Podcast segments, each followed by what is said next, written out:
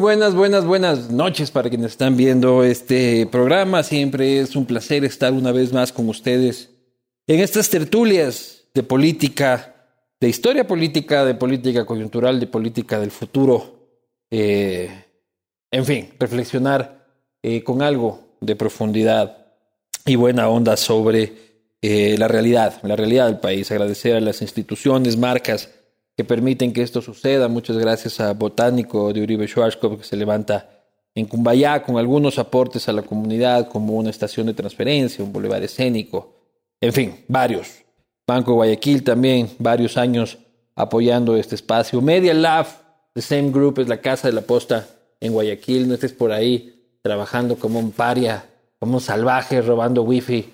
Este, anda a Media Lab en el corazón de Urdesa, en es el Silicon Valley de Urdesa, eh, ahí trabaja la posta. Agradecer también a Vino Cono Sur, auspiciante de la posta, cerveza 593. Este light es de mis favoritas. Ya cuando ya vas cogiendo tu edad, ya vas tomando light en la cerveza. Eh, Cuscuy, que es el emprendimiento de mi mujer, que hace sus maravillosos portavasos. Por favor, ya saben, síganla. Acá abajo van a salir las redes sociales. Mientras más la sigan, más chance tengo yo en casa, menos puteadas me caen. Eh, agradecer también a Bugatti, Bugatti que te está pintando zapatos nada. Como todo hombre de socialdemócrata, todo hombre de centro izquierda tiene que vestir Bugatti. No hay nadie de centro izquierda que pueda ir andar con ropa de la bahía y esas cosas. Un hombre de centro izquierda, como nuestro invitado, esto viste también este Bugatti, viste ahí casual. Y por supuesto agradecer también a Rapidito, con su nuevo combo. Este es el rapidito de pollo, rico, fácil de preparar, sabor a solo tres minutos. Aquí vienen uno, dos, tres, cuatro, cinco, creo, ¿no? Sí, vienen cinco. La piedra angular de la alimentación de Anderson Boscan. Vamos a dejarlo aquí para comer más tardecito. Y con eso creo este, que estamos. Para mí es un enorme placer, este, porque ustedes quienes siguen este programa saben que las entrevistas que más disfruto son aquellas que este, comparto con personajes gravitantes de la política nacional de los últimos años, de las últimas décadas y sin duda nuestro invitado de esta ocasión ha sido una de las figuras políticas más importantes del país en los últimos, que serán 30, 40 años, este, también de la ciudad de exalcalde de la ciudad de Quito, ex ministro de gobierno, eh, en fin, número dos de la izquierda democrática, histórico número dos de la izquierda democrática, me refiero por supuesto a Andrés Vallejo. Bienvenido. ¿Cómo, va? Bien. Saludcita, ¿no? Si Salud. la cervecita, la agüita. Salud.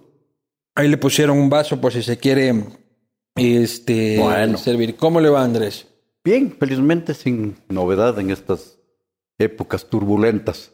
Siempre son épocas turbulentas. ¿Alguna vez el país no ha tenido épocas turbulentas?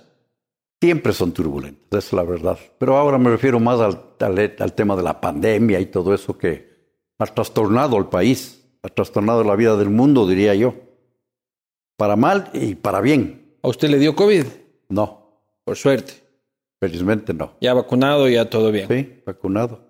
La política, este Andrés, quienes estamos metidos un poco conociendo este, lo que se dice, lo que hay, seguimos escuchando su nombre, este, ya no en primera línea, pero este, como mentor de algunos procesos políticos. O sea, que Andrés Vallejo todavía está activo, que Andrés Vallejo cree esto, que ayer Vallejo sugiere que se haga esto, eh, absolutamente activo todavía, Andrés. Son calumnias de esas. Usted está de vacaciones ya. Estoy totalmente tranquilo. No, no, no. O sea, estar tranquilo quiere decir no estar en la política. Claro, pero siguen consultándole muchísimo, ¿no? O sea, yo soy miembro fundador de la izquierda democrática. Estaré ahí hasta que me muera. No, no he estado nunca en ningún otro lado. ni desde chiquito ni peor de viejo. Y desde ese punto de vista me interesa el partido, por supuesto. Soy como ex director del partido, soy miembro de ciertos órganos del partido, de la Comisión Política del Consejo Ejecutivo Nacional. Hasta ahí. Pero precisamente el partido, eh, tradicional partido, uno de los partidos más importantes de la historia nacional, igual de los últimos 40 años, venido a una situación sui generis, ¿no? O sea, vimos esta semana, a finales de la semana pasada, como la vicepresidenta de la Asamblea Nacional de la Izquierda Democrática se veía envuelta en un escandaloso proceso de presunta corrupción. ¿Quién es esta Bella Jiménez y de dónde sale la Izquierda Democrática? lo, lo terrible sería que, habiéndose presentado ese hecho, el partido no tome una acción. Y el partido ha tomado una acción inmediata, que es la expulsión de un mal elemento, de una persona que hay que utilizar el término supuesto aunque no parece que sea tan supuesto, eh, ha estado haciendo cosas que no se deben hacer. Y agravando la situación porque hay que recordar que la asamblea anterior empezó a decaer como por un tobogán. Cuando empezaron los escándalos de los hechos de corrupción de sus asambleístas, entre esos el cobro de diezmos y el cobro de, dinero para dar cargos y para hacer gestiones y más. Y reparto de hospitales. repetir esto así de entrada me parece simplemente inconcebible. Inconcebible. Yo no sé quién sea la señora, no, no le he conocido antes, nunca le he oído nombrar hasta que estuvo ahora aquí en la asamblea. De tal manera que no me pregunte quién es porque no sé. Pero precisamente eso, eso ya revela algo muy importante, Andrés. ¿Ya? Antes, creo yo, corrigírame si me equivoco, conformaban la lista de asambleístas, de diputados en ese tiempo, sabiendo quién es fulano, quién es mengano y quién es perencejo. Y fulano, mengano y perencejo tenían que cumplir una mínima de requisitos. Así debe Ahora cualquier gato llega a ser, gata en este caso llega a ser vicepresidenta de la Asamblea. Así debe ser, yo estoy totalmente de acuerdo con usted. No es admisible que puedan darse estos casos. Los partidos tienen la obligación de impedir que eso suceda eh, con, eh, escogiendo en su militancia. Eh, me imagino que esta es una recién llegada. Cuando se empiezan a, a, coger así gente de todo lado, hay estos riesgos que no deben existir. Yo soy totalmente de acuerdo. Claro, no, evidentemente no tienen que, que, existir, pero ustedes veían la posibilidad de tener un bloque de esa importancia. Yo creo que también hay tantos aparecidos en, en, la asamblea porque no se veían. El arrastre de Javier Herbas es tan importante que logran entrar a la asamblea algunos que en la vida se lo hubiesen imaginado, ¿no? También hay algo de eso. También hay algo de eso, pero eso no quiere decir que no se escoja bien a la gente. Hay de todo, también hay gente muy valiosa, ¿no? Sí. sin duda, sin duda. Yo creo que en general son gente valiosa, responsable y ética. Cuando se presenta un caso como estos, hay que actuar con total severidad y inmediatamente, sin enredarse en procedimientos ni en cosas. Y eso es lo que ha hecho el partido. Hay una pugna interna que la conocemos todos en el partido entre el señor Herbas y la señora Vilma Andrade. Eh, una pugna interna que la conocemos todos, yo no la conozco. No se la han contado, entonces, porque así se les ha de hacer y la contar este Andrés Vallejo, pero hay una pugna, este, entre la señora Andrade y el señor Herbas este, por el control del partido, no por el control en el mal sentido, sino por la conducción y el liderazgo de la izquierda democrática. Yo no. empiezo diciendo una cosa. Eh, en los partidos se producen muchos fenómenos y mientras más democráticos son los partidos, más fenómenos se producen. De tal manera que no hay que extrañar que, se, que sucedan estas cosas. Yo no creo que exista la tal pugna. Eh, yo creo que aquí se produjo un fenómeno muy especial que tiene que ser debidamente tratado y cultivado, que es la emergencia de una persona que era absolutamente desconocida en la política, que tiene un, un excelente comportamiento electoral, que a lo mejor se escapó de llegar a la segunda vuelta. Casi, casi, unas dos semanas más y llegaba, creo. Muy posiblemente. Y entonces eso produce eh, la emergencia, decía yo, de una persona que no estaba prevista. Eso va a obligar a un reacomodo dentro del partido. De hecho, él está proyectándose como el posible candidato en las próximas elecciones. ¿Y a usted le gusta esa idea? O sea, no es que me guste o me disguste, es una realidad. Y entonces hay que, hay que tratarla bien, hay que cultivarla bien. Y eso produce muchas veces choques, celos o, o movimientos que no deben alarmarle demasiado a la gente. O sea, existe, pero no es grave, dice usted. No sé si exista, pero si es que existe, no es grave. Pero si usted tiene que apostar entre Vilma y, Andy, y Javier. No, no, hay, no hay cómo comparar. Una, una posibilidad electoral para el partido es clara con Javier Herbas. No, no, no, no hay, no hay para qué ponerse a dudar siquiera. Claro. Y la relación del partido y del bloque este, con el bloque oficialista. Usted es cercano a Guillermo Lazo. Este, usted es amigo de Guillermo.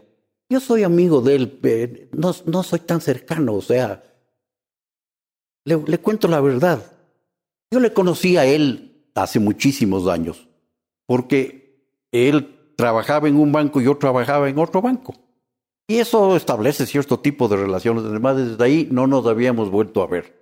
¿Hace cuánto tiempo fue eso? Uf, 20 años, 25 años. Llegan Ni siquiera en, en el gobierno, 20 años, 25 años. Y cuando él estaba en el gobierno de la ADP. Tampoco, tampoco. No, a lo mejor algún encuentro circunstancial, ya, pero, pero, nada no. más que eso. No. Hola Guillermo, ¿cómo estás? En la, en la, cuando se produce el, el, el resultado electoral de la primera vuelta, él me, me llamó a mí. Yeah. Me dijo que quería hablar conmigo, yo le dije que con todo gusto. Y tuvimos una muy cordial y creo que fructífera, fructífera reunión, en la que hablamos del tema. Telefónico de la... fue esto. No, personal. Se encontraron. De la segunda vuelta electoral. Y, y para de contar. Cuando ya ganó las elecciones, me llamó nuevamente a decirme que eh, había ganado, que quería contar. ¿Pero qué quería? O sea, ¿quería llamarlo Andrés para qué? No, no, no para oír criterios, opiniones. Para nutrirse de, nada de su más experiencia. Que para conversar y oír, eh, intercambiar opiniones y criterios. ¿O buscaba a través de usted el apoyo de la izquierda democrática en No, segunda no, vuelta? no sé si haya que sido- fue tan tibio y que no se dio, del partido no se dio No, el apoyo. el partido oficialmente no, no le apoyó. Herba sí, pero el partido no. Así es. Y yo creo que una gran parte de la militancia le apoyó porque era lógico el apoyo. Claro. Eh, Casi, casi me atrevo a decirle inevitable ante la alternativa que teníamos. Claro. Y, y hasta ahí yo, lo- yo creo que es una persona honorable, esforzada, buen trabajador y le deseo el mejor de los éxitos porque si es que no tiene éxito, se va a ir a la punta de un cuerno. Y en segunda vuelta lo volvió a llamar. Una Cuatro. vez ya hab- habiendo ganado Sí, la presidencia sí. de la República. Hoy también tuvimos una cordial relación en la que me, me pidió que quisiera contar con mis opiniones. Le dije que con todo gusto y que nada más. O sea, contar como, con usted como un asesor ad honorem No, no, durante no, el no, gobierno. ni siquiera como un asesor de honor. Yo no soy asesor honor de nadie. De usted mismo nada más. A veces.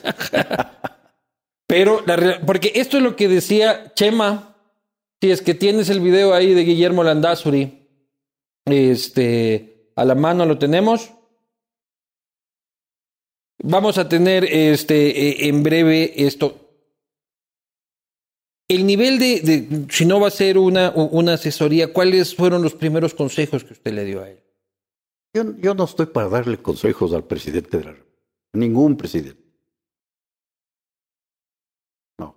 Pero ¿qué le falta? Porque evidentemente yo una vez me reuní con un alto funcionario del gobierno y me dijo, este, lastimosamente el ministro de gobierno estaba ya en la etapa terminal de, de, su enfermedad y estaban un poco en la búsqueda de, de, del nuevo ministro de gobierno. Y me decían, nosotros necesitamos a alguien de centro izquierda de la sierra que sepa fumar bajo el agua, que sepa fumar bajo el agua. Y yo pregunté, Andrés Vallejo, y me dijeron, prácticamente. Entonces se pensó su nombre para este el Ministerio de Gobierno. Es una novedad para mí.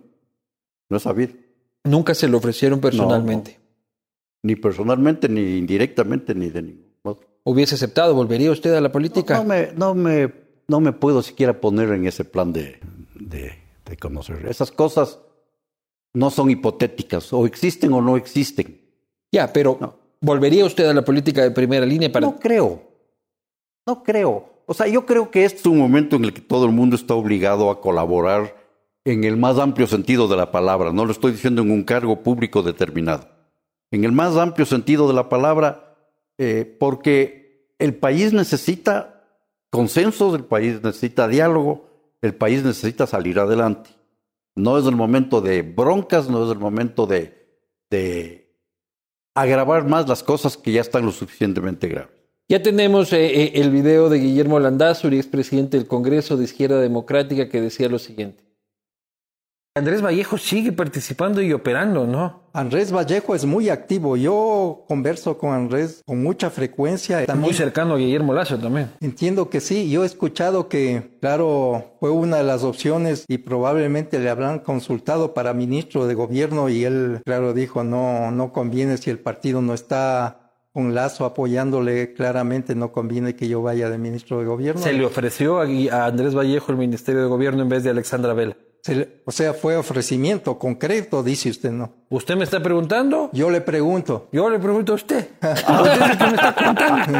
No, yo digo, yo Fue una opción, dice usted, Andrés Ah, Vallejo. no. Bueno, Entonces, entonces fue un rumor muy fuerte, ¿me explico? O sea, no, no, no, no era solo yo el que, el pero- que había pero escuchado. Entonces, entonces no ha dicho Guillermo, sino que usted lo ha insinuado. Eh, hay un peloteo Bueno, ahí. él dice que ahí sí, que sí le han ofrecido, No, que eso no, es lo que entiendo, Bueno, pero él ha dicho que no, que tal y cual. No, sucedió. No, no, no me han ofrecido nada. El gobierno, sin embargo, ha demostrado la necesidad de este, tener mayor experticia en la política. Se ha juntado de este, muchísimos ex miembros de la democracia popular. Eh, ¿Cómo ve estas nuevas amistades? Yo creo que el, eh, el gobierno, o sea, Guillermo Lazo es un hombre de derecha. Lo lógico es que haga un gobierno de derecha. Él, te escuché decir algún rato que él quería hacer un gobierno socialdemócrata. Ojalá. Porque eso significa darle la debida importancia al aspecto social y no solamente al económico. Si es que se da importancia solo al aspecto económico y se descuida lo social, las cosas se siguen agravando. Están lo suficientemente graves, pero se pueden convertir en una bomba de tiempo.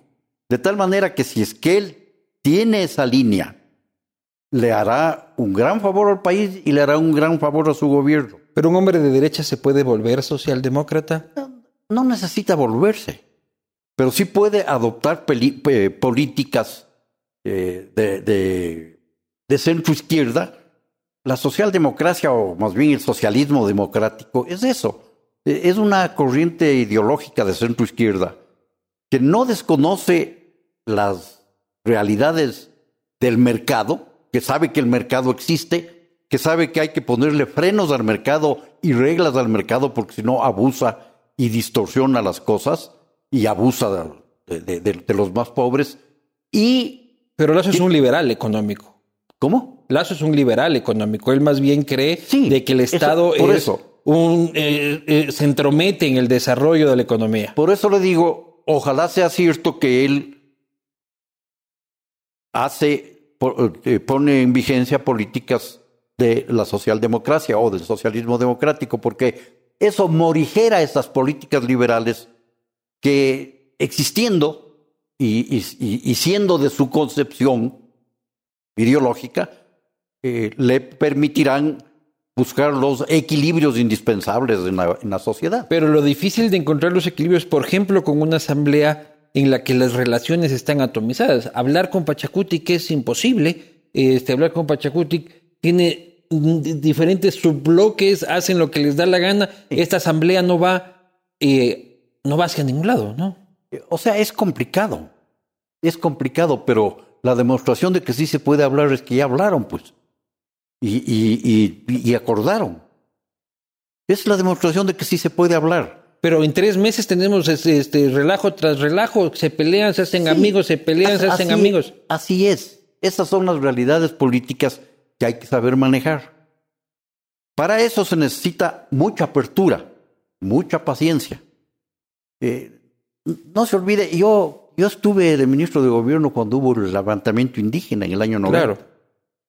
Y, y créame que se necesita paciencia, pero con paciencia, con perseverancia y con apertura, se manejó un tema tan delicado y tan complicado que no derivó en actos de violencia como lamentablemente sucedió en octubre de hace. octubre Precisamente 10. sobre eso, el primer gran levantamiento indígena es durante el mandato de la izquierda democrática, durante su ejercicio como ministro de gobierno. Este, eran otro, y es mi criterio personal, eran otro nivel de líderes también indígenas, ¿no? O sea, Sí. tenías a Luis Macas, Sí, sí. otra gente con, con, con, con mucho más quilates este, que el señor Leonidas Issa o el señor Jaime Vargas, ¿no? con, con mucho más quilates y, y sin intereses personales. Esa era una enorme diferencia. Eran líderes dedicados a su liderazgo y a sus comunidades y a sus creencias y a sus convencimientos legítimos Y sin financiamientos oscuros tampoco. y no, no, no sobre todo no, no mezclaban sus actividades con intereses económicos personales, que pueden ser también legítimos, pero que se contraponen cuando una persona está en un nivel de liderazgo de esa naturaleza. ¿Cómo fue ese levantamiento? ¿Cómo lo recuerda? ¿Cómo estalló y cómo reaccionó Andrés Vallejo? Do- Dos cosas, no, una anecdótica. Eh, la demostración de que el, el gobierno de Rodrigo Borja no espiaba a nadie, porque nos cogió totalmente de sorpresa, lo cual es imperdonable. Claro. O sea, una cosa de esa envergadura que nosotros no nos hayamos enterado no estaba bien. O sea, la inteligencia política se vale. La, la inteligencia para saber lo que está pasando es indispensable. Otra cosa es que se utilice esa inteligencia Para perseguir. perseguir a, a los periodistas, a los políticos, a los adversarios, o para chantajearles, o, o- o para mil cosas que lamentablemente se han hecho. Y se produjo con la toma de la iglesia de Santo Domingo, usted recordará. sí. Y entonces... era- Pero un día que sonó el teléfono de su despacho, ministro Vallejo se han tomado la iglesia. Casi, casi. No, no tan así, pero Pero casi. se, se están tomando la iglesia casi. Casi, casi. Entonces, fue una cosa complicadísima, complicadísima. In- in- inmediatamente invitamos a un diálogo, el diálogo se produjo, después vino la marcha esa grande, que fue, que es la que se conoce como levantamiento indígena. No hubo un levantamiento realmente. Y nos reunimos en la sala de gabinete varias veces con los líderes, con Luis Macas a la cabeza con varios de los otros que algunos todavía dan un poco la... Me acuerdo de Nina Pacari, que era una guambrita de este poste que actuaba como secretaria de ellos, estaba iniciándose. Pero para esos diálogos, ¿ustedes ponían el día y la hora como gobierno o los ponían los indígenas? No, no. Nosotros les llamamos y les dijimos, nos reunamos. Tal día, tal hora. ¿Cuándo? Tal día, tal Porque hora. y ahora, ahora el presidente les llama y les dicen, no, que a esa hora no me gusta, Claro, que con tantas personas yo quiero, que... Estamos, estamos viviendo en otro mundo. Las cosas han cambiado radicalmente. No hay la misma concepción de respeto a la autoridad. Eh, la- las- los gremios en general, no, no me refiero solo a los indígenas, Ajá. creen que son los que mandan, creen que son el gobierno, creen que pueden imponer condiciones. Y eso no es así. Eso no es así. Los gremios en general le digo, porque lo mismo escucha usted muchas veces a un presidente de una cámara decir que exigen al presidente que haga tal o cual. O al de otra cámara, que nos vamos a parar si es que no nos suben el precio de tal cosa. Eso sí existía antes también. El FUT también a ustedes les, les paró tieso, ¿no? Sí, sí. O sea, no, no es que no tuvimos problemas, pero los problemas se solucionan. ¿Cómo se desarticula una manifestación? Que no sea a palo y garrote. Cu- Cuando se trata de, de pedidos legítimos, cuando se trata de aspiraciones legítimas, que buena parte de las veces son legítimas y bien canalizadas, Pero a veces no hay plata. Ustedes tampoco tenían plata. por siempre, nunca hay plata Nunca hay suficiente. plata. Nunca Solo hay plata corre- en el suficiente. correísmo Pero plata. no es solo cuestión de plata, es cuestión de actitud, es cuestión de demostración de voluntad. Y de sagacidad política. También, por supuesto, hay que unir todas estas cosas y se consiguen resultados. Y espero que así se conduzcan ahora. A, a mí me parece que los indígenas eh, perdieron la, la idea, los dirigentes indígenas perdieron la idea de las proporciones por lo que pasó en ese malhadado octubre, en donde eh, aparentemente mucha gente estaba apoyando las reclamaciones que ellos presentaban, pero no se dan cuenta que ese nivel de violencia que existió produjo unas reacciones profundas, especialmente en ciertos sectores de la sociedad, que no están dispuestos a permitir que eso vuelva a suceder. Se lastimó el tejido social, dice. Sin duda. Y muchos de esos líderes no creen que eso ha sucedido. Al contrario, creen que ganaron popularidad. Y escribieron un libro que es La Rebelión y se creen la, este, la vaca que más caca. Sí. Así es. Son, son Pero ¿cómo enfrentar este proceso actual? Si usted estuviera en el cargo, ¿qué haría con Leonidas Sisa? ¿Preso? No, no. Esa, esa es la última de las medidas. Y cuando se cometen actos delincuenciales. Claro. Eh, lo de octubre fue delincuencial, sin ninguna duda. ¿Y por qué no hay nadie preso? Ese ese, esos son los problemas ya en general del Estado, de la Administración de Justicia, de, de enredadísima como es ahora, terriblemente enredada, de los compromisos, de los miedos, de la mediocridad con la que se administra justicia muchas veces, no digo en todos los casos. Pero en sus tiempos también los acusaban de manejar a los jueces, ¿no? De repartirse la Corte Suprema con el febreresborgismo. Eso no es verdad. Nunca sucedió. Absolutamente falso. Con el MPD también decía, pero, dos pero acuérdese, para tres para mí, cuatro para ti. Acuérdese usted que tan no fue así, tan no hubo el febresborgismo que usted menciona, que el ingeniero Febres Cordero, nosotros estábamos en oposición cuando subió Febres Cordero. Totalmente. Y ahí fue el, ahí fue el primer incidente alrededor de la Corte Suprema. Se nombraron los ministros de la Corte. Febres Cordero mandó los tanques para que no se posesionen. Claro. Pues esa monstruosidad de la cual nos olvidamos con facilidad. Esa es una monstruosidad tan grande como el haber convocado a un Congreso extraordinario para destituir a la Corte Suprema y nombrar la Pichicorte, por ejemplo. Fue. Ahí todavía usted estaba en las calles tomando a Lucio, ¿no? Yo, yo estaba, yo estaba en, eh, en, el municipio, era consejero. Claro, pues, luego de ahí se, luego ya se, se cargó de la alcaldía. ¿Sí? Pero. No, no, no, no, güey. Claro, pues. No. Mi cargo de la alcaldía es después, es cuando Paco salió a, como candidato a la asamblea. Ahí estaba ah, Paco claro, de, claro, de claro, claro, claro, claro, claro, González de tiene razón. Perfecto. A ver, Febres Cordero, ya que, ya que lo topa. El enemigo número uno de la izquierda democrática, el enemigo histórico de la izquierda democrática, ha pasado no. suficiente tiempo como para mirar atrás, ya con las pasiones más disminuidas. ¿Y, y qué, qué recuerdos, qué opinión le trae a usted, Febres Cordero, ya con este Yo, tiempo? yo le podría contar muchas anécdotas con Febres. Cuente, No, no le voy a contar todas porque estoy escribiendo un libro. ya. Y si es que le cuento, ya Luego nadie, no querer comprar. Pero nadie entonces deme comprar. otras unitas para que pruebe la gente y que, y, que el- vayan a comprar. El, el ingeniero Febres Cordero era un tipo increíblemente irracional. Sea, reaccionaba con una pasión a las cosas que no le permitía razonar sobre las consecuencias de sus acciones.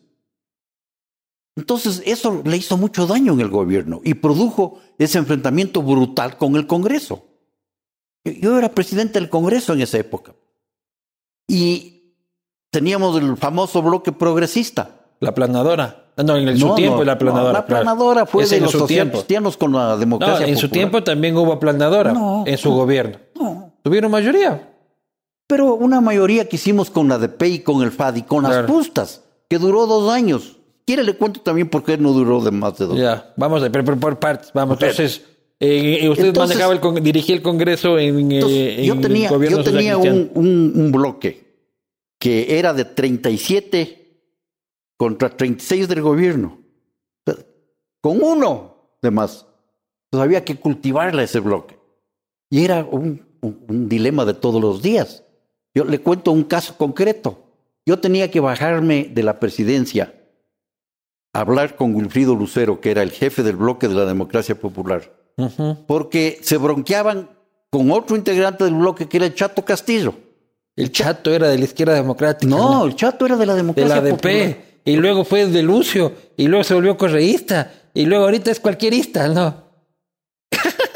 El Chato es el Chato. Ese, No, no, hay, no hay cómo definirle de otra manera. claro. Pero entonces lo que le cuento eso es porque, Pero si era de la, si era también luego de la izquierda democrática. Claro, también fue una vez asambleísta por la izquierda democrática, diputado por la izquierda democrática. Claro que sí. Sí, sí. Por eso le digo, no, no hay cómo definirle él. Eh, en- entonces, ¿cómo se logró la cohesión de ese bloque? Que fue lo único que frenó los abusos, muchos de los cuales sí se produjeron. Eh, por ejemplo, se, produjeron, el- se produjo el abuso del envío de 24 proyectos de ley económica urgentes en un solo día, cuando Raúl Vaca era presidente del Congreso. Solo por joder. No era por joder. Era o por- era porque se necesitaban los 24. no, no, tampoco se necesitaban. Entre esos estuvo uno monstruoso, que fue el que prolongó obligatoriamente la vigencia de la, dólar, de la sucretización. Sí. Prolong- la, la sucretización fue hecha a tres años de plazo, con una tasa de interés que se revisaba cada semestre y, Que con- ustedes apoyaron en el gobierno y- de Hurtado. y con una comisión de riesgo cambiario. Que ustedes apoyaron en el gobierno de Hurtado. Creo, creo que todo el Congreso aprobó, porque fue una ley aprobada en el Congreso. Y el ingeniero Félix Correro mandó entre los 24 este proyecto, a sabiendas de que era imposible que en el Congreso se produzca, se conozca, volumen así en 30 días. Entonces sí mando por joder. Pues. Es decir, Tengan para que se bloqueen ustedes mismos. exacto, un abuso. ¿Y cuál fue el resultado?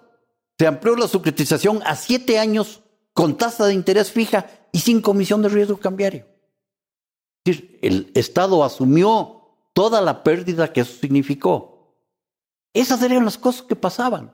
Si no hubiera Pero para habido- ser un tipo tan irracional, pasional, que no medía las consecuencias, terminó siendo un político exitoso, odiado y amado, pero exitoso.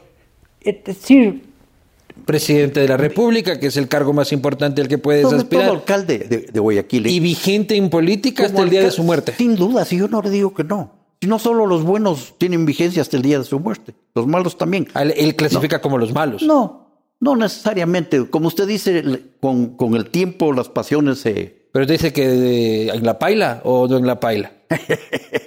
¿Quién decía que iba a estar en la paila? Nos vemos en la quinta paila del infierno, era Carlos Julio. Eso hay que preguntarles a, a- Claro. a los que sabemos. Claro. Allá, arriba, ellos, ellos Pero creo que era un mal tipo. Yo creo que era un tipo de pasiones que no le permitían hacer las cosas con más equilibrio. En el gobierno de un país se necesita ser equilibrado. Ser equilibrado quiere decir mirar las consecuencias de las acciones que se toman. Ser equilibrado quiere decir no gobernar solo para un sector, sino para todos los sectores. Ser equilibrado quiere decir tomo esta medida que soluciona tal problema o consigue tal objetivo, pero que puede causar estas otras cosas. Eso Pero en, no el de- en el debate con Borja de Coavisa, con Alejandro Carrión, sí le ganó a Borja. Yo no creo. Ah, ustedes hablan del, del, del chunguito No, no, yo también le voy a contar una cosa al respecto. ¿Usted se acuerda del señor Lombana? No. El señor Lombana era un colombiano, un encuestador y, y asesor político colombiano, que dirigió la campaña de Febres Cordero y que, y que vino trayendo de- del señor Betancourt el lema ese del si se puede, con León si se puede, ¿se acuerda? Este con este señor Lombana nos encontramos un día, precisamente con Rodrigo Borja, ya después de que pasó la, la elección y todo lo demás. Y conversando con él, tocamos el tema del debate. Y él, no, pues el debate no influyó en nada, dice. Los debates generalmente no influyen, No cambian un voto. porque el nivel de gente que ve los debates y las horas a las que se transmiten hace que no sea una cosa verdaderamente relevante. Ya, electoralmente, cuantitativamente, pero cualitativamente, a la luz de los tiempos, todavía lo seguimos viendo. Es el debate más importante presidencial de la historia nacional. Es, eso es otra cosa. Que haya sido un buen debate es otra cosa. fumando ahí en el debate. Eso ¿Qué es otra cosa. O sea, fue un buen debate. Fue un, fue un debate que... que- Míreme a los ojos, doctor Sí, Borja. exacto, esas frases de impacto inteligentes. Yo, yo, no, yo no le digo que no. Lo que no le digo es que eso haya influido en el resultado electoral. Lomana nos dijo, ¿Y por qué perdió Borja? porque ellos establecieron una estrategia de acusación de fraude electoral. ¿Usted se acuerda a, a- a- a Gloria de Carbo, que en esa época era reportera de Coavisa, Sí. metiéndose a las oficinas de Computec a decir que aquí se hizo el fraude y aquí están las máquinas en donde se arreglaron las cosas y todo lo demás? Pero en todas las elecciones alguien grita Pero fraude. Yo no, yo, no, transmitió- yo no recuerdo una elección presidencial. En esta última, Yacu, fraude. En la anterior, Guillermo Lazo, fraude. Bueno, en todas hay fraude. no, no es cuestión de que, haya sido cierto o no haya sido cierto. La cuestión es que eso tuvo un impacto electoral. Nos dijo Lombana, no, no, no lo estoy diciendo de mi cosecha. Nos dijo Lombana. Eso fue lo que cambió y revirtió el triunfo de Rodrigo Borges en la primera vuelta. No fue el debate. Y un rol este, peculiar del Partido Liberal, porque el Partido Liberal, teoría era más cercano a ustedes, e incluso Rodrigo Borja, este, creo que tiene un origen en el Partido Liberal en cierto momento, este, y el Partido Liberal termina acordando con el Partido Social Cristiano. Tanto así que el señor Blasco Peñarrera es el candidato, ¿no? Presidente, sí. ¿Y por qué perdieron el apoyo del liberalismo? Nunca, nunca tuvimos el apoyo del liberalismo. Eh, ¿Usted se acuerda que la, la, izquierda democrática sale cuando un grupo de jóvenes liberales, liderados por Rodrigo Borges, se separan porque hacen el acuerdo con Velasco? Claro. O sea, el Partido Liberal, que había sido toda la vida la esencia del antivelasquismo, termina pactando con Velasco. Pero Velasco, a ver, Velasco pacta con conservadores y con liberales desde el primer velasquismo, ¿no? No, no, siempre. No. Tres ministritos liberales, dos ministritos conservadores, un par de socialistas. Pero no corporativamente, no, no oficialmente con el Partido Liberal. Claro. El pacto Mordoré famoso, pues acuérdese del pacto Mordoré. Uh -huh. Ahí es que salen estos liberales del Partido Liberal. Y el Partido Liberal fue tan opositor y tan adversario de la izquierda democrática como el Partido Social Cristiano. Siempre. Claro. Nunca hubo una afinidad con ellos. León Febres Cordero da una lucha eh, para algunos este, excesiva y pasándose por encima de derechos humanos contra eh, Alfaro Vive Carajo. Ustedes se nutren de la foto, en cambio, de la entrega de armas de Alfaro Vive Carajo. Viendo también este, a la luz de los tiempos, ¿esa guerra que, que dio León fue excesiva o nos salvó al Ecuador de estar involucrados en procesos de violencia ver, como el resto de la región? Fue, yo creo que fue excesiva. Toda, toda acción del Estado con las armas es excesiva. Pero si hay armas del otro lado, el Estado no puede lanzar petalitos de no, flores. Pero hay que tener proporción en las cosas. Se les fue la mano. No. El, el, el, movimiento Alfaro Vive Carajo era un movimiento eh, ideológico en su inicio, de gente que pensaba que esa era la manera de solucionar los problemas, en donde estuvo metido una cantidad de gente que usted y yo conocemos, no es que era un movimiento hecho por... No, eran chicos del americano, eran. Guerrilleros ni cosas por Eran chicos estilo. del americano. Eh, cuando nosotros llegamos al gobierno, se produjo un fenómeno casi simultáneo que me llevó a mí a pedirle a Rodrigo Borja, ni bien ganó las elecciones, que me autorice a hacer un contacto con los Alfaro. Ya estaban bien disminuidos y debilitados. Sin ¿no? duda. Y, y, y, surgió otra cosa. El M19, que era el contacto que ellos tenían, había resuelto... Volverse partido. Exactamente. Ellos se integraron a la vida civil, se convirtieron en partido político. Antonio Navarro llegó a ser presidente de la Asamblea Constituyente. Fue un proceso de incorporación exitoso. Entonces yo hablé con unos amigos liberales de Colombia, liberales, no del, no del M19, ahí no conocía yo a nadie. Y ellos me hicieron unos contactos que ayudaron a que el M19 ayudara a convencer a los de Alfaro Vive que ese era el camino correcto. Y entonces entramos en un proceso de conversación que terminó con acción armada o no terminó. Pero ya estaban debilitados, pues. Pero ya con cuatro armas ahí, no ya importa, desarticulados. No, no, importa. El que tuvo que darle eh, fue León. No, no importa. Cuando, cuando uno está metido en un movimiento de esos, muchos de esos por convencimiento, porque esa es la realidad, hay que Sí. reconocerla, eh, no se olvida de esas cosas y al contrario, eso se convierte en un estímulo para acciones futuras. Esas cosas hay que cortarlas. ¿Y No cómo se- eran estas negociaciones? ¿En dónde? Este. No, no me preguntes tantos detalles porque No. primero es ya demasiado tiempo y segundo no, no vienen al caso. Pero eran reuniones clandestinas, no, eran extraoficiales, extraoficiales. este, secretas. Sí, estuvieron al punto de fracasar porque un colega periodista suyo se enteró de las conversaciones que nadie sabía y, y- y resolvió pasar en el noticiero de la televisión de esa noche el, el tema. Y casi se cae la negociación. Casi se cae la, la. Nos- nos Pero ellos nunca se integraron a la vida política como tal, como partido. Claro que se integraron y fracasaron. ¿Cómo? Sí. ¿Con quién? Se integraron y tuvieron, eh, hicieron un partido, un movimiento, y tuvieron candidatos y nunca tuvieron éxito.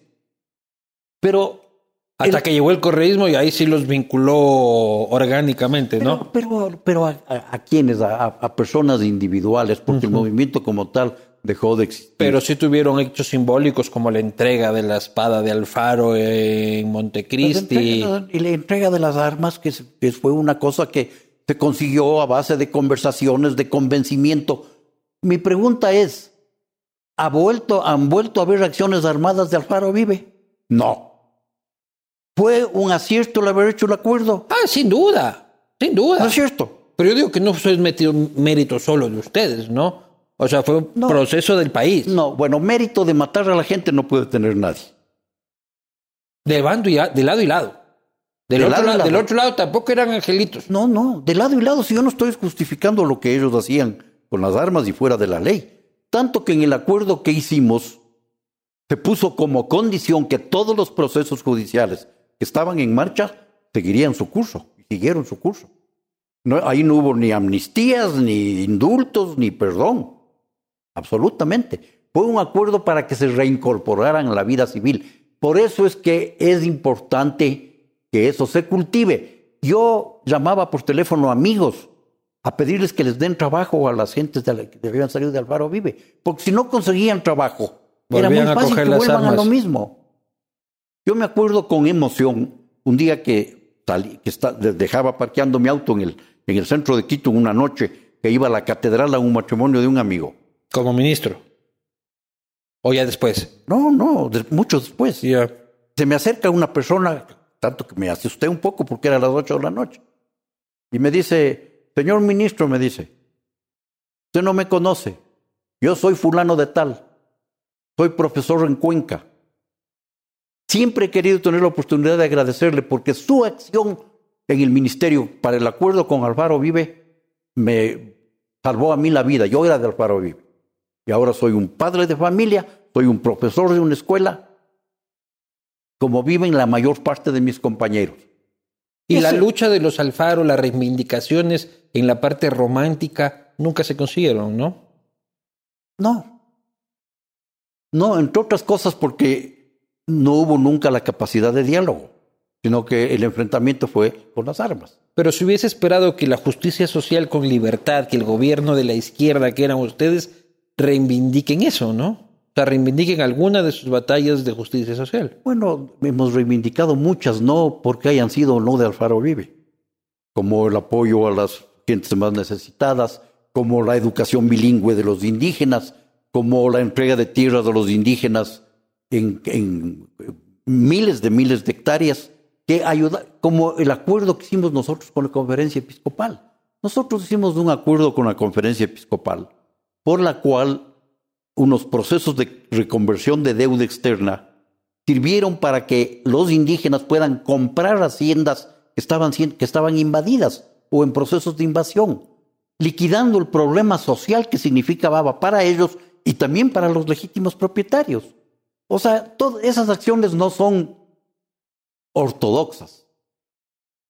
No hay que ser ortodoxo en la vida, excepto en los aspectos éticos.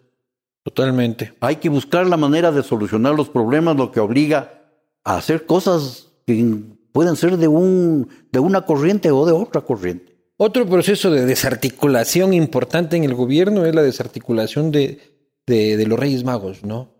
De el cartel del narcotráfico más famoso de la historia del Ecuador. De ¿Cómo Reyes. fue eso? De Reyes. Eso fue una tarea de hormiga. Cuando yo me posesioné del ministerio, eh, pedí a la, a la policía, que era la que tenía este eh, tema de inteligencia, que me hicieran un, un detalle de la situación del narcotráfico en el Ecuador. Entonces, me dieron un detalle enorme. Había un servicio de inteligencia muy bueno de la policía, que lamentablemente se desmanteló después, el, gobierno anterior, el de Correa que tenía todos los detalles de la cosa. Entonces yo les pregunté, bueno, pero ¿quién maneja esto? Porque no, no podemos seguir combatiendo el narcotráfico, capturando a un pobre señor que tiene un gramo, que ha consumido algo de cocaína o de marihuana o de lo que quiera que sea. Si es que ustedes saben quién es el que maneja todo esto en el Ecuador, hay que ir tras eso. Y le dijeron, sí sabemos quién es. Claro. Un tal señor Jorge Hugo Reyes Torres. Entonces... ¿Cómo fue el operativo? Bueno, el operativo inclusive tuvo que, tuvo que adelantarse, porque en una reunión de los generales de la policía, yo ya no era ministro, yo ya no estaba de ministro, eh, en una reunión de generales de la policía detectaron que uno de los generales salió de ahí y se fue a la casa de este señor. Estaba situada en la avenida Naciones Unidas y, y Chiris. Y Chiris. En plena esquina. Avisarle. Y le cogieron ese rato y adelantaron el operativo que estaba previsto para el día siguiente para hacerlo en ese mismo instante para evitar que hubieran fugas.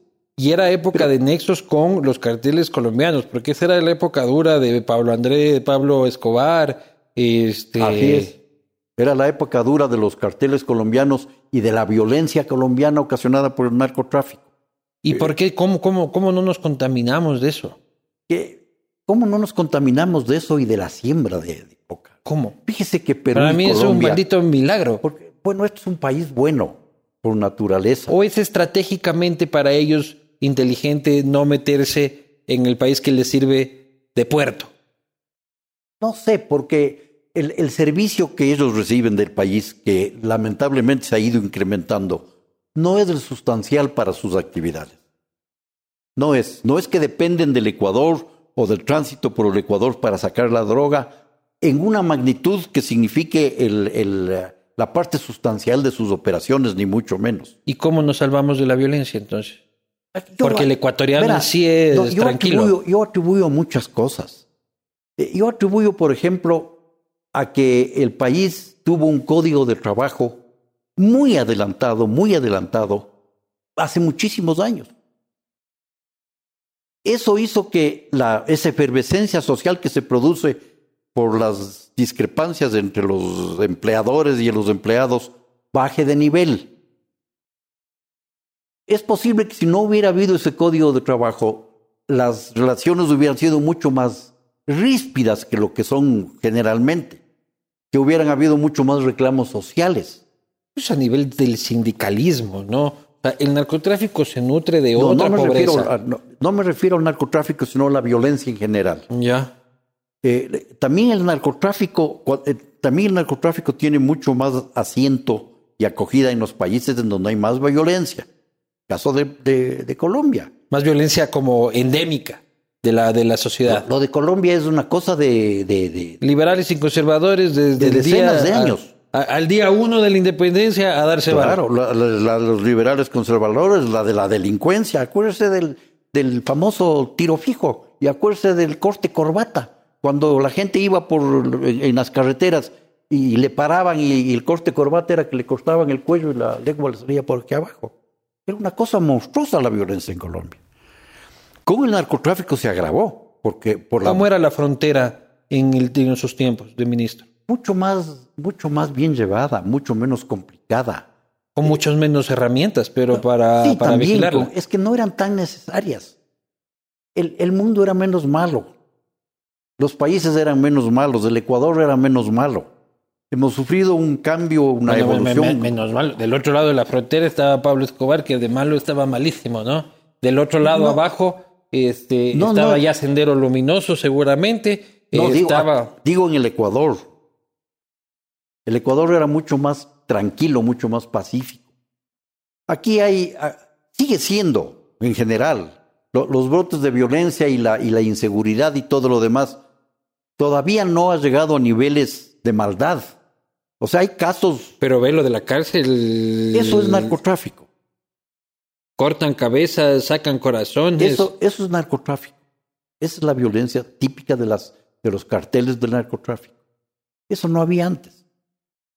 Ahora ni siquiera dejan poner un radar en Montecristi. ¿Estamos jodidos o hay vuelta atrás? No, no creo. Yo, yo creo que este país es un país bueno por naturaleza. Yo creo que es, creo que tiene fama de ingobernable. No es que sea ingobernable, Fíjese usted lo que han hecho casi todos los presidentes con congresos en contra. Casi todos los presidentes han tenido congresos en contra, menos Correa. Tuvo la planadora de 100. Y, y, y, y, funcionan las cosas y se manejan.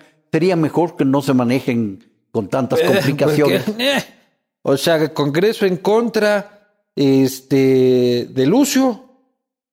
Chao, Lucio. Congreso en contra de Bucaram. Chao, Bucaram. A ver, nosotros tuvimos Congreso en contra los dos segundos años. Nos interpelaron y censuraron a 14 ministros en un gabinete de 12. Empezando por Vera en educación. A mí, a mí. A mí me interpelaron y me censuraron cuando yo no era ministro. ¿Cuál es el colmo de la irracionalidad? Pues? Todavía se hace eso. Sea, Pablo Celi lo, lo, sin ser contralor lo lleva al juicio. Son cosas irracionales. Eso, eso existía. Pero es para antes. impedirle volver a participar en un cargo público. Para, porque creían que como era un, más o menos una cabeza visible ahí, había que cortarle la cabeza. Un trofeo. Claro, se unieron socialcristianos con MPD, con socialistas, con, con PRE, ahí no, con CFPistas, ahí no, no, no se paran a, a pensar en nada. Su congreso de su tiempo era lindo, porque ahí tenemos esa foto de Yamil Maguad, este, en blanco y negro, famosísima, Chema. Ahí está. No, pero eso no era en mi congreso.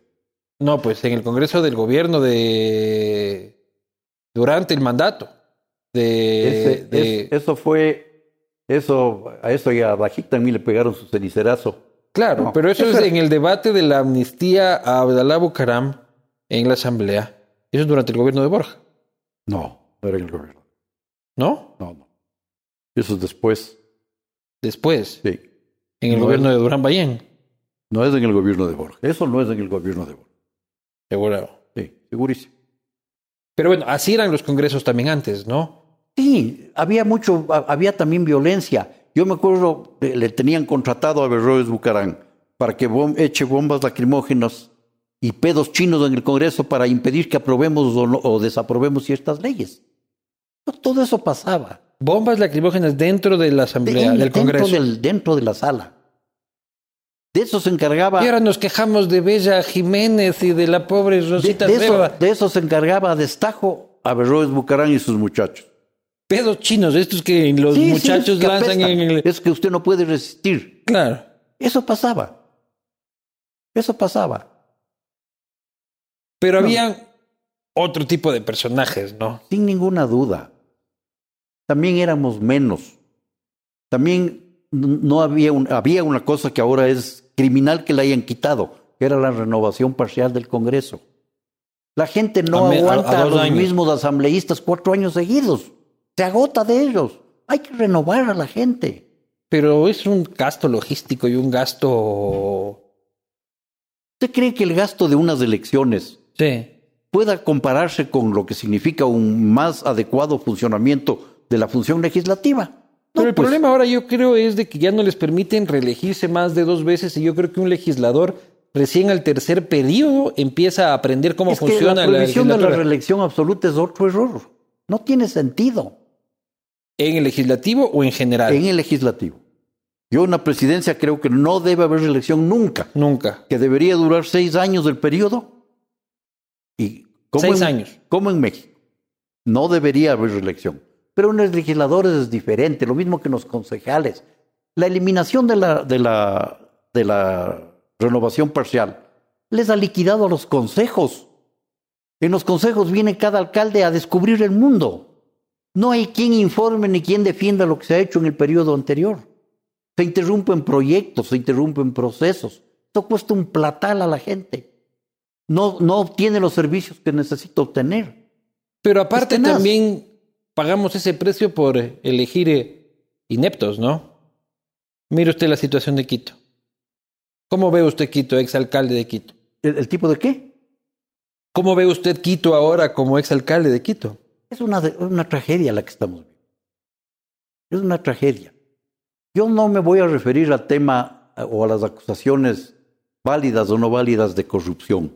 Yo me refiero a la inoperancia de la municipalidad como tal. Me refiero a que no puede una municipalidad funcionar bien si en dos años tiene cinco gerentes en agua potable y seis gerentes en obras públicas. Que hay que sacarle las facturas a Genco, pues. Y, y cuatro directores de, de, planificación. No puede funcionar. Y, y tres administraciones en cada zona. Es imposible que funcione bien. ¿Pero por qué está sucediendo eso? Eso sucede por varias razones. Primero, porque no, no hay un plan de la ciudad, un plan a largo plazo. Eh, Paco Moncayo tenía un plan en el 2000 para el 2025. O sea, con mira de 25 años. Ahora no hay un plan ni siquiera para el próximo año. Ni para mañana. Eh. Entonces no importa quién esté ahí y cómo funcione. Si usted no tiene una estabilidad mínima, si no tiene un profesionalismo, una técnica y una planificación, esto se va al garete. Aquí o en cualquier parte. No es solamente problema ya, de. Pero ¿qué hacemos? Bueno, aquí hay que pedir que las instancias judiciales que están en este momento conociendo el tema resuelvan rápido. Lo que tengan que resolver, pero que resuelvan rápido. Esto no puede seguir así. Y si resuelven que, que se quede Yunda, pues se queda Yunda. Bueno, es que hay, hay, ¿qué, qué, cuál es la alternativa? Que quede exigirle que Pero usted cosas. ha participado de más de una marcha para tumbar a alguien, ¿no? Yo, sí, Sí. algunas.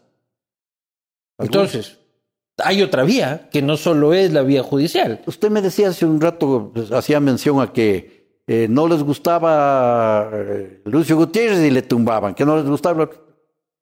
Hacer eso en el municipio de aquí también es bien complicado. O sea, ¿Por hay- qué? porque iniciar un proceso que llegue a tumbarle a un alcalde popularmente es una tragedia para la ciudad. ¿Y por qué no para un país? Para un país también es una También tragedia. para el país, y yo no estoy diciendo que no. Pero ustedes se tumbaron como cuatro presidentes. Yo, yo no estoy diciendo que no. Yo no estoy diciendo que no sea una tragedia para el país. Pero la municipalidad de Quito se ha caracterizado por un manejo racional, ético, eh, ¿Hasta de, cuándo? Hasta de- Paco. de sustancial planificación. Los alcaldes han sido más o, menos buenos, pero todos han tenido algo de bueno y todos han sido honrados. Todos. Yo creo que en general sí, tal vez alguna excepción, pero Rodas, Y yo no creo que sean, que hayan. Los alcaldes son útiles o inútiles. Más que honrados o deshonestos. Barrera, también le parece un tipo Yo, yo honrado. creo que eh, Augusto Barrera cometió un pecado mortal, que es el haber buscado la manera de borrar todo lo que se había hecho antes. Y eso le llevó año y medio de, de- de- de- de dar palos de ciego. Y después le llevó a un proceso de imitación de lo que se había hecho en el gobierno nacional, que le hiperinfló a la administración municipal. De, tres direcciones que habían, eran siete u ocho secretarías. Hay como rimbombantes. 22 mil empleados municipales hoy Y por hoy. prácticamente duplicaron el número de empleados. Y nadie se atreve a decir lo que hay que hacer es reducir a la Por mitad eso. del municipio de Quito. No, no es tan fácil. Yo sé que no es fácil. Se necesitan solvencia. No, es decir, no hay administración municipal que pueda ser eficiente con un exceso así de personal. Es lo mismo que en el Estado. ¿Usted dejó con cuántos trabajadores municipales? 7.500 en números redondos. ¿Qué es lo que tiene hoy el municipio de Guayaquil? Básicamente. Sin, sin que el municipio de Guayaquil tenga ni educación, ni una serie de otras cosas que tiene el municipio de Quito. O sea, no hay cómo comparar así tan simplemente. Ya. No hay cómo comparar Pero si hay un exceso de 10 mil gatos, Pero por lo menos. en esa época ya había exceso. Habían contratos colectivos en donde había el derecho de herencia. Se moría un trabajador y el municipio estaba obligado al, al- al hijo a darle el empleo que el otro tenía. Habían contratos con, con estabilidad de 15 años. O sea, con cosas que se van, que se van produciendo precisamente por la politiquería, por, por los amigazgos, por, porque no se quiere asumir la responsabilidad de evitar que esas cosas pasen. ¿Usted ha estado trabajando en el tema del municipio de Quito, en tratar de coordinar a los concejales para que No, no dan puntada con hilo a los pobres? no, no, no he estado en eso. ¿Qué opina de Santiago Guarderas? ¿Cómo? ¿Qué opina de Santiago Guarderas? Santiago Guarderas es el vicealcalde nombrado a pedido del alcalde Yunda, que es a quien le corresponde la alcaldía si es que el alcalde sale. Es lo que hay, dice usted. Es, es la persona a la que le corresponde legalmente. No hay para qué hacer elucubraciones al respecto. No hay para qué. No tiene sentido. yo no sé si sea el mejor o no sea el mejor, pero es, es un profesional capaz que ha sido decano de, de una facultad. Es una persona que... que pero el problema puede también ahorita, bien. Andrés, es el 2023 en la ciudad. ¿Ya? La izquierda democrática ya está buscando su candidato. Por aquí va a aparecer otra vez el señor Montúfar. yo me voy a, a servir una cervecita. Claro, claro, claro.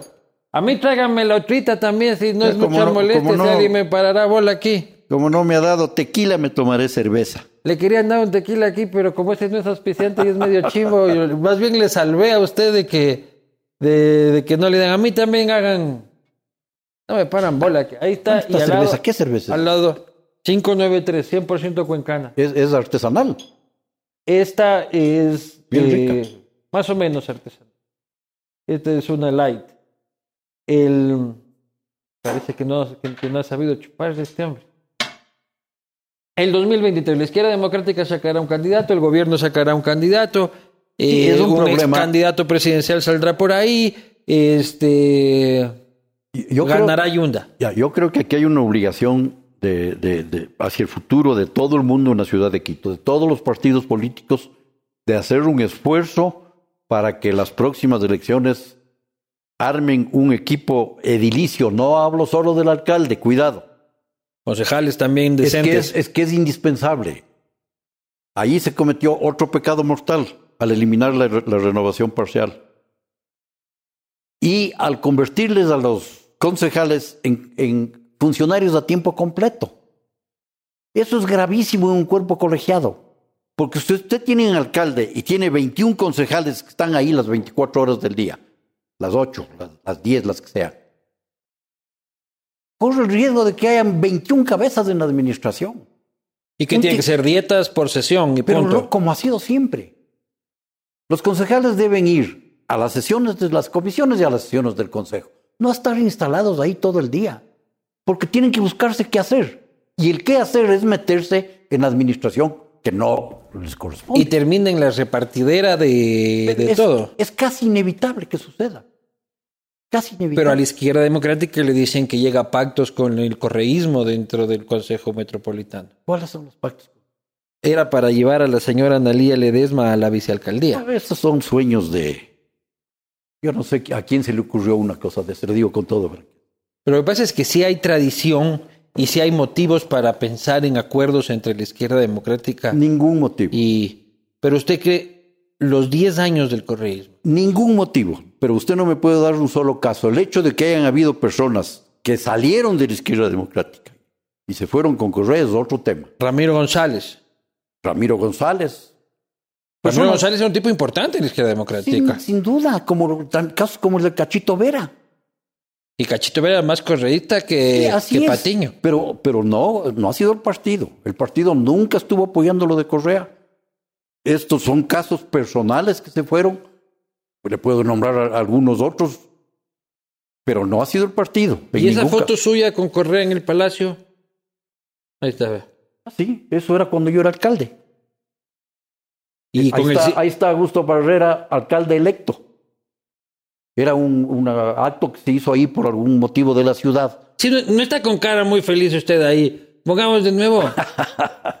usted así como alegre, alegre, no. No, en cambio los otros sí están contentos, ve. Sí están con- Ahí Rafa, Rafa hasta tenía pelo. Eh, eh, en ese tiempo. Pero sí hay como una. Es, pero eso, o sea, ¿usted cree que un alcalde de Quito no debe estar con el presidente de la República en las cosas que le interesan a la ciudad? Otra cosa es salir al balcón y la foto que ni sé qué. Un alcalde de Guayaquil no, se sube ahí a con Correa al balcón. Una cosa es hacer acuerdos o, o- o apoyar acciones o alcahuetear cosas. Eso es muy diferente. Pero yo no lo escuché a este, este Andrés criticar mucho al correísmo. Y al doctor Yo, Borja. a mí, a Al ver. doctor Borja ni lo hemos A visto. ver, un ratito, ahí vamos a separar las dos cosas. Yo le puedo mandar a usted infinidad de artículos que yo he escrito en el diario hoy en esa época y en el comercio después, con ah, duras, durísimas críticas a las políticas de Correa. Una cosa es escribir y otra cosa Y es. bueno, no, política. Lo, lo escribir, lo, lo que uno escribe no se borra. Claro, pero tampoco Eso es, es de mucho, que. mucho más sustancial, con mucho más fundamento que lo que en un momento dado se dice y se olvida. en la política de hace muchos años. Y déjeme le digo lo del doctor Borja. El hecho de que él haya resuelto obsesivamente como es él, retirarse de la política a rajatabla, no quiere decir que he estado apoyando absolutamente nada de lo del señor Correa. Pero el hermano fue embajador de Correa. Bueno, entonces dígale al hermano. Su hermano también. No. ¿No participó en el gobierno de Correa? Ah, Mi hermano. Sí, ¿no? ¿Qué le pasa? ¿No? Eh, loco. ¿De dónde saca eso? Dígale al hermano, a, a Francisco, que es correísta o que ha sido correísta. Él, él sí ha sido correísta. Pero eso no puede significar que el hermano expresidente Rodrigo Borja haya sido correísta o haya estado apoyándole a Correa, ni mucho Gustavo menos. Baroja. También. Sí, Paola Pavón. claro, todos ellos salieron del partido. Todos ellos se salieron del partido. No estuvieron ahí como Y miembros casi, de la y casi izquierda. muere el partido, ¿no? Sí, Pero no solo por eso, por otras cosas más. ¿Por qué más? Porque, porque no hubo en el partido la necesaria actitud de los jóvenes que en un momento dado debían haber cogido la posta dentro del partido. Ahí se pelearon Ramiro González con Andrés Páez. Ya, pero a eso me refiero. No, no es que se pelearon los dos, porque uno de los dos ganó y, y- y él, a él le correspondía la responsabilidad. Pero empezaron persecuciones infames a la gente que no había estado apoyando. Entre ellos mismos. Claro. O sea, persecución a quien no le había estado apoyando. Habían juicios políticos seguidos contra juicios penales contra jóvenes que habían dado determinadas expresiones en la campaña interna. ¿Y por qué usted no puso ahí, tate quieto, a ver, ¿Por hombres qué no es que- pendejos? porque, porque cuando una persona Para eso gana, están los históricos. cuando una persona gana una elección, es a esa persona a la que le, le corresponde la conducción del partido. Y nadie Pero los históricos son los históricos Ah, también como referencia moral pero del partido. eso es otra cosa, pero absolutamente nadie debe tratar de interferir en acción de ese presidente electo. Cuidado, eso no se debe hacer. Eso tiene muchas implicaciones de todo tipo. Cuando uno deja la dirección del partido, yo fui director del partido, la persona que me, que me sucedió era la que tenía que manejar el partido y no yo tratar de seguir manejando por debajo. Pero el problema es de que era un partido de caudillo. ¿O no era un partido de caudillo? No, no, la izquierda democrática ha sido un partido Se fue Borja, el partido pucha, estuvo así de morirse. No fue cuando se fue él, fue des- mucho después. Bueno, fue cuando pierde la, la última elección en la que Fue, gana Lucio. fue cuando pasan estas cosas, cuando, cuando pasan estas cosas internas, de, en estas rencillas internas que muchas veces se vuelven peores que entre enemigos. Es increíble como dentro de un mismo conglomerado pueden agrandarse las cosas a tales extremos. Pero no cree que la izquierda democrática le dejó ahí una deuda histórica con el país, un espacio suelto, porque el espacio de la socialdemocracia fue absorbido por el correísmo, este, y la Sí. izquierda democrática, yo creo que le queda en deuda al país esos 10 años de- de no haber recuperado la socialdemocracia, Bueno, eso es, Correcto. lo, eso es lo que se está tratando de hacer este rato. pero ya hubo 10 años de Correa, pues ya, Así es, ya pero- se llevaron pero es 70 que- mil millones, Pero no ya es, persiguieron, pero no, ya. pero no es porque la izquierda democrática haya, haya hecho o dejado de hacer algo. Sí hubiese sido un aporte fundamental, pero... Sí, sí, lo, sí se lo hizo dentro de lo que era posible y en los ámbitos en que esto era posible, pero fuimos prácticamente borrados del mapa en Casi esas les elecciones. con el que estaba en la foto, el Augusto Barrera, casi les quita hasta el edificio. ¿De qué? El Augusto Barrera casi les quita hasta el edificio. Les Así quitaba es. el comodato ya y creo que les, No, no, les- no les es el comodato, la propiedad. la propiedad. Basándose en un infame eh, informe que le pidieron a una comisaria municipal de que el edificio no estaba destinado a lo que debía. Claro. Un edificio que nosotros decimos con sangre, sudor y lágrimas, créame. Y que valía 100 veces más que lo que valía el terreno que dio el municipio. Y no se fijaron en eso al obtener una resolución de esa naturaleza. Pero entonces no cree que le queda una... una usted- usted no siente como que mi partido le falló al país durante Yo, 10 no, años. yo siento como que, eh, como que el partido no, no mantuvo el, el sitial que siempre debió haber ah, mantenido, pero, pero no por responsabilidad propia solamente. Siempre hay responsabilidad propia. No hay que eludir las responsabilidades. Pero lo de Correa fue un fenómeno que arrasó con todo el mundo. Y Usted votó por Correa, no voté por Correa porque no estuve en el país. pero hubiese votado. Pero si a mí me dan a escoger entre él y Álvaro Novoa, ¿Quién sabe? No. Nunca hemos sabido qué No, hubiese pasado ¿cómo con no votar? Pero por favor. La primera vez. Yo también voté por La correo la primera vez. A esa me refiero yo. Y de ahí no volvió a votar más. No. No. Ni por el referéndum de la constituyente. ¿Cómo va, cómo va a imaginarse? Votó no. Yo por la voté, Constitución. Yo voté no porque, porque estaba clarísimo a lo que íbamos. Estaba clarísimo a lo que íbamos.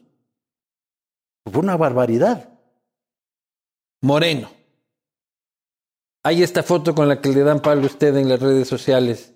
Este, ahí está. Ah, sí, y ahí está Enrique Ponce el torero. Ahí está Enrique Ponce, Abelardo, Pachano. Claro, eso fue. esa Moreno, usted están, ahí sí están pasando lindo, ¿no? sí, era una tienda. En la casa de de Sebastián, toros. de Sebastián, de Juan Sebastián Roldán. Exactamente. En donde Enrique Ponce, en donde estaba Enrique Ponce que iba a torear y que estaba haciendo una tienda, una cosa simpatiquísima de tragos y de, y de, y de toreo. Y, y punto. Con el presidente y los tragos. Sí, estaba también el presidente ahí. Y delegas también. Linda fiesta. Pucha, de altísimo estándar. Ya eso de izquierda y de socialismo ya, ya le queda poco a ¿Por usted a esta altura. O sea, ¿a usted no le gustan los toros? No, no, a mí no me gustan los toros. No tengo nada en contra de los toros. Tampoco Ya, soy a mí me antitaurino. encantan los toros, en Claro. cambio. Yo no creo que sea cuestión de derecha o de izquierda que a uno le gusten o no le gusten los toros. Pero andar farreando con el presidente no es de No he izquierda o de andado farreando con el... A mí me invitaron a una tienda, me fui a la tienda. Además, yo personalmente le voy a decir una cosa. Creo que con el paso del tiempo, la gente le va a reconocer las cosas buenas que hizo Lenín Moreno. ¿Y las malas? También probablemente. ¿Cuáles son las Pero buenas? la- las buenas son haber desmontado toda esa maquinaria que existió y haber impedido que se establezca aquí en el país una monarquía, porque a eso íbamos. Ese referéndum, esa, esa consulta popular a la que llamaron, para prohibir la reelección indefinida y para rehacer y desmantelar de alguna manera a ese esperpento que es el Consejo de Participación Ciudadana. El trujillato le llama el correísmo. Ya, bueno, el Trujillato le hizo un gran favor al país. No todo el que debía. Yo creo que, que ahí se cometieron errores también, como el de haber hecho que se elijan por votación popular los miembros del Consejo, cuando Nos, salió el- el es- ahí. es suprimirles, sí, los curas y los... Y los Y el karateca con discapacidad. todos, ese cuento usted lo que es eso, una vergüenza. Solo eso justifica que desaparezca. Debemos ir a consulta. Pero, hicier- pero hicieron esas cosas, a- asumieron responsabilidades de manejo económico en una situación catastrófica como la de la pandemia. Con, con, También se llevaron buen billete. con, con un gran, eso yo no sé, eso habrá que probarlo y si se ha hecho hay que castigarlo. Pero, pero no, yo no creo que hay que decirlo así tan ligeramente porque No, es- no, hay procesos, hay sancionados y hay bien. detenidos. Está bien que se sigan los procesos y que se determine. Y de hecho han habido casos de funcionarios del gobierno que hasta se han suicidado. No, yo, no, yo no estoy diciendo que no Pero hayan es por otro tema, no es por la pandemia, es por el caso de las torres No, y el desvanecimiento por- por de Glosa. Por corrupción. Yo no estoy diciendo que no. Lo que yo le digo es que, por ejemplo, en lo de los combustibles, cometieron el error que provocó la barbaridad esa de octubre. O sirvió de pretexto para eso. Usted está Pero- a favor de los subsidios.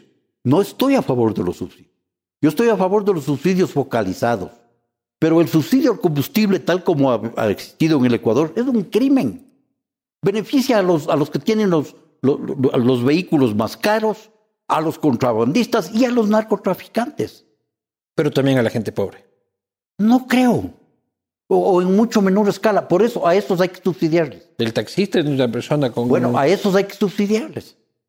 O sea, al transporte público, al- al- a, a eso hay que subsidiarles, eso está bien. Pero no, ¿por qué a todos los demás? ¿Por qué usted y yo tenemos que comprar un galón de gasolina que vale cuatro veces menos que en Colombia o con el Perú? O, o- o- diez veces menos que en el Perú. No, no, a mí no me convence que yo estoy de acuerdo. Yo no tengo por qué estar pagando Ya, subsidiados. entonces ya no sigo diciendo porque si ya está convencido para? Estamos convencidos, Ya, está- ya, estamos mejor- convencidos. mejor salud. Salud. Dentro de los casos de corrupción de supuestos del, del morenismo, está un viejo conocido suyo, ¿Cuál? Abdalá Bucaram Ortiz. Me refiero a un viejo conocido suyo de, de, la, de, de la tienda política, ¿no? De, de la arena política. Adversario este.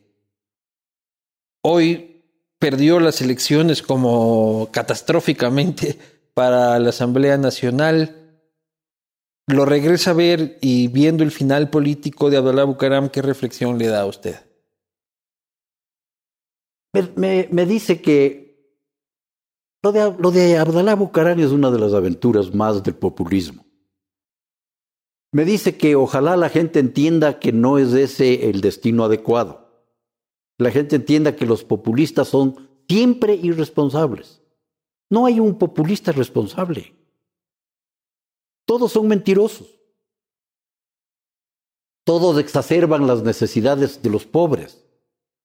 Todos abusan de las necesidades de los pobres. Y son Y el populismo se suele personificar y, y hablar a nombre del pueblo, ¿no es cierto? Pero su lema era, en su tiempo, ahora le toca al pueblo.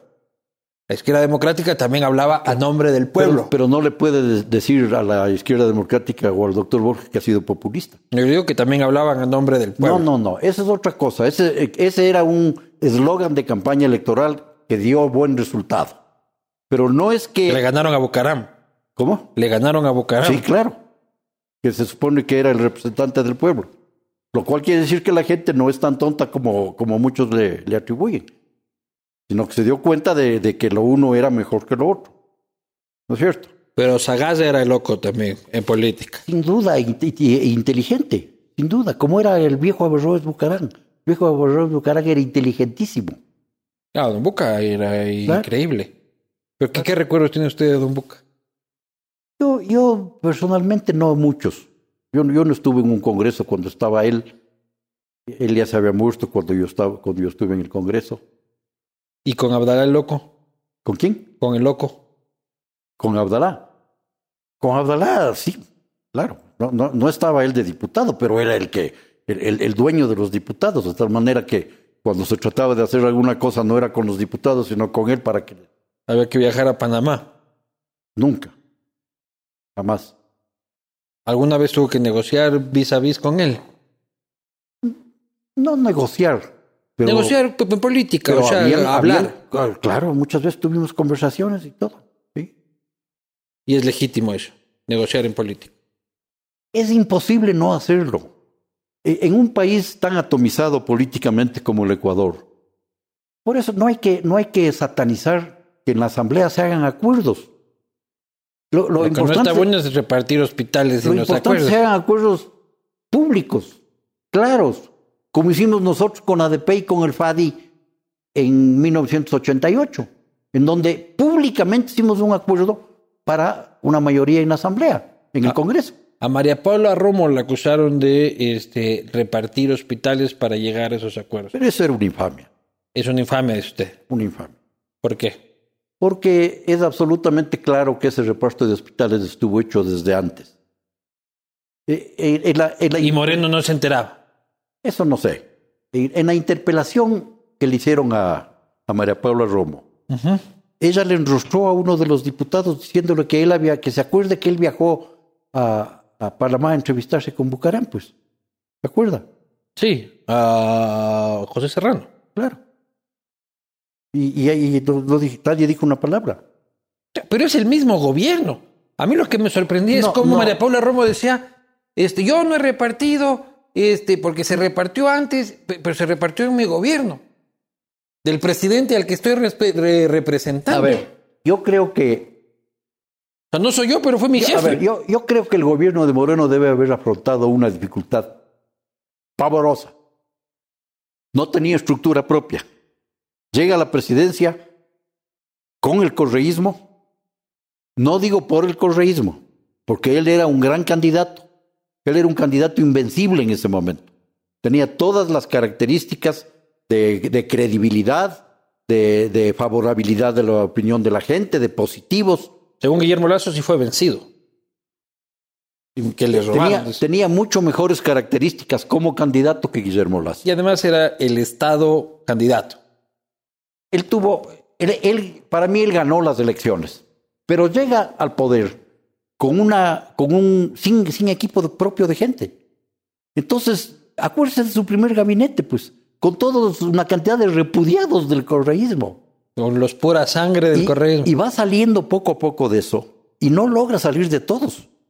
No, no, yo alguna vez califiqué eso como el, como viraje de un transatlántico. Esa cosa tenía que ser poquito a poquito a poquito. No, yo creo que él no tenía alternativa, no tenía bloque legislativo. Se partió el bloque. Es otro mérito de él. Pero los que se quedaron, se quedaron por la, por la huevadilla. Eh, a eso voy. Se partió el bloque y los que se quedaron con él parecían más correístas que los otros. Pero no, se quedaban porque a mí me dieron el Y, ni y- qué, el y además, además negociaban absolutamente todo. Entonces, en esas circunstancias, mucho más complicado gobernar, pues. Mucho más complicado gobernar. Sin partido político, sin bloque legislativo, con el correísmo metido ahí, detestándole y tratando de hacerle todo el daño posible. No era fácil. No era fácil. Correa, ¿ya fue? ¿O no? Depende. Depende. Yo, yo, mire, aquí hay dos cosas. Los partidos políticos que se hacen desde el gobierno generalmente desaparecen. Sin Correa no hay ni revoluciones ciudadanas ni, ni como le quieran llamar.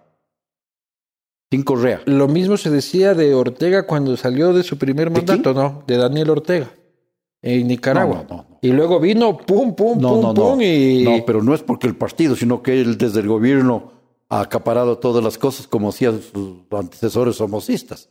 Eso es otra cosa. Pero hay un periodo no- de tiempo intermedio enorme. No, pero no es un partido que, no, no es, no es que el, el partido de Ortega gane las elecciones.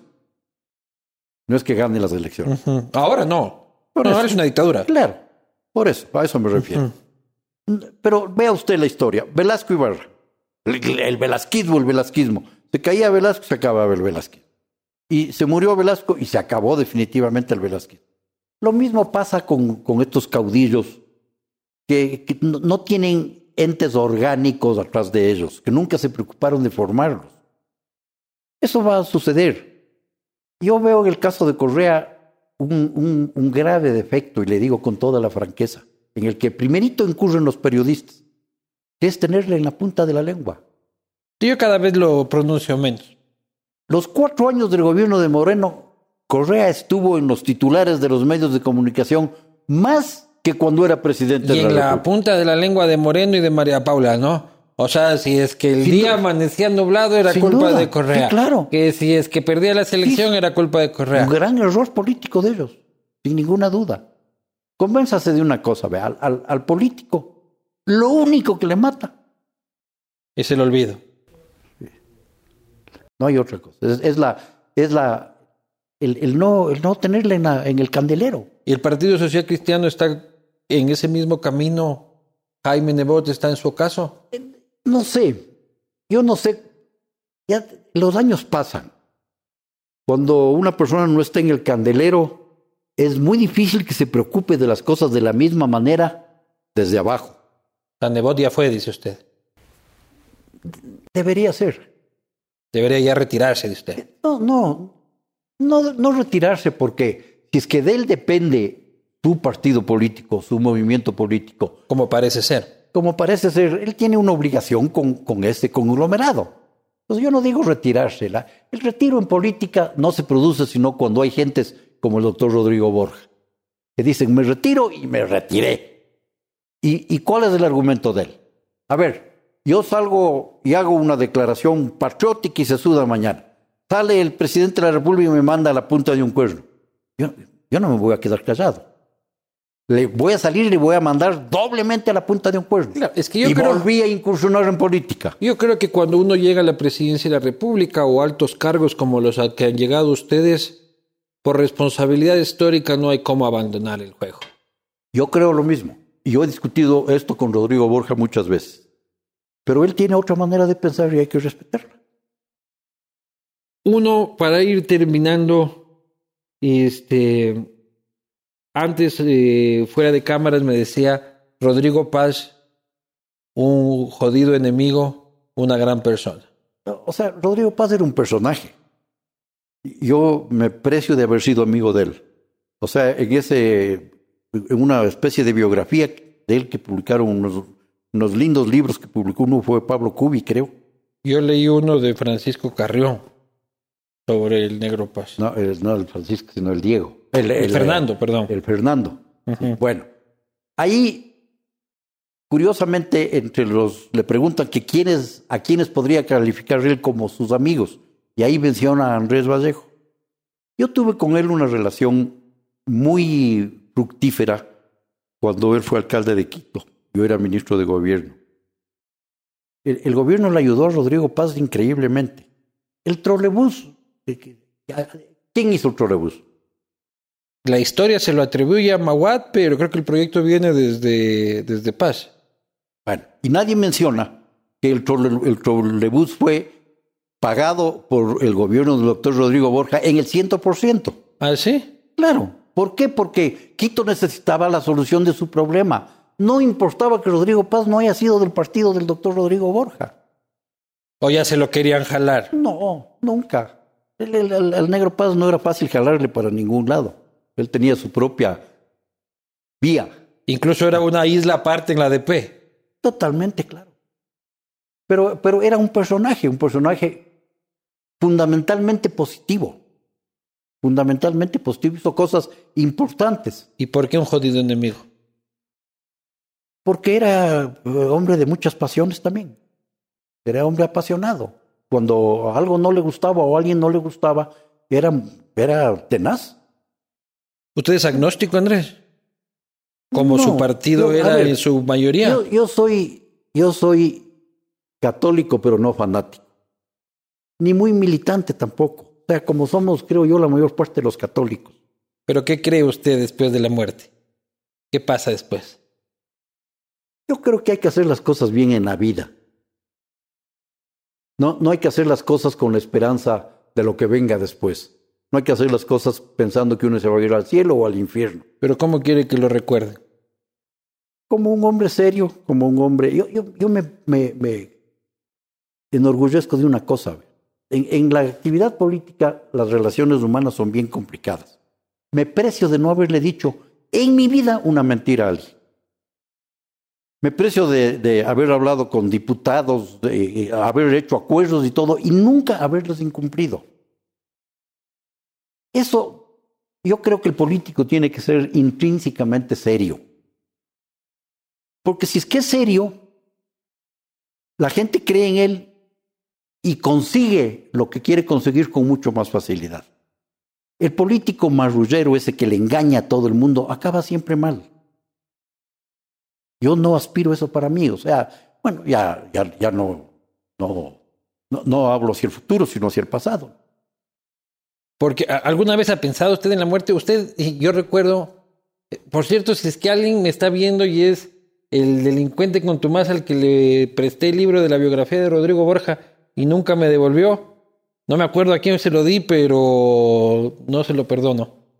Había un capítulo ahí en el que habla de un casi accidente aéreo en el que iba un avión usted con el presidente de la República en ese momento y que pensaba, según relataba ahí el expresidente Borja, que hasta ahí llegaban. Bueno, algunos. ¿Cuáles?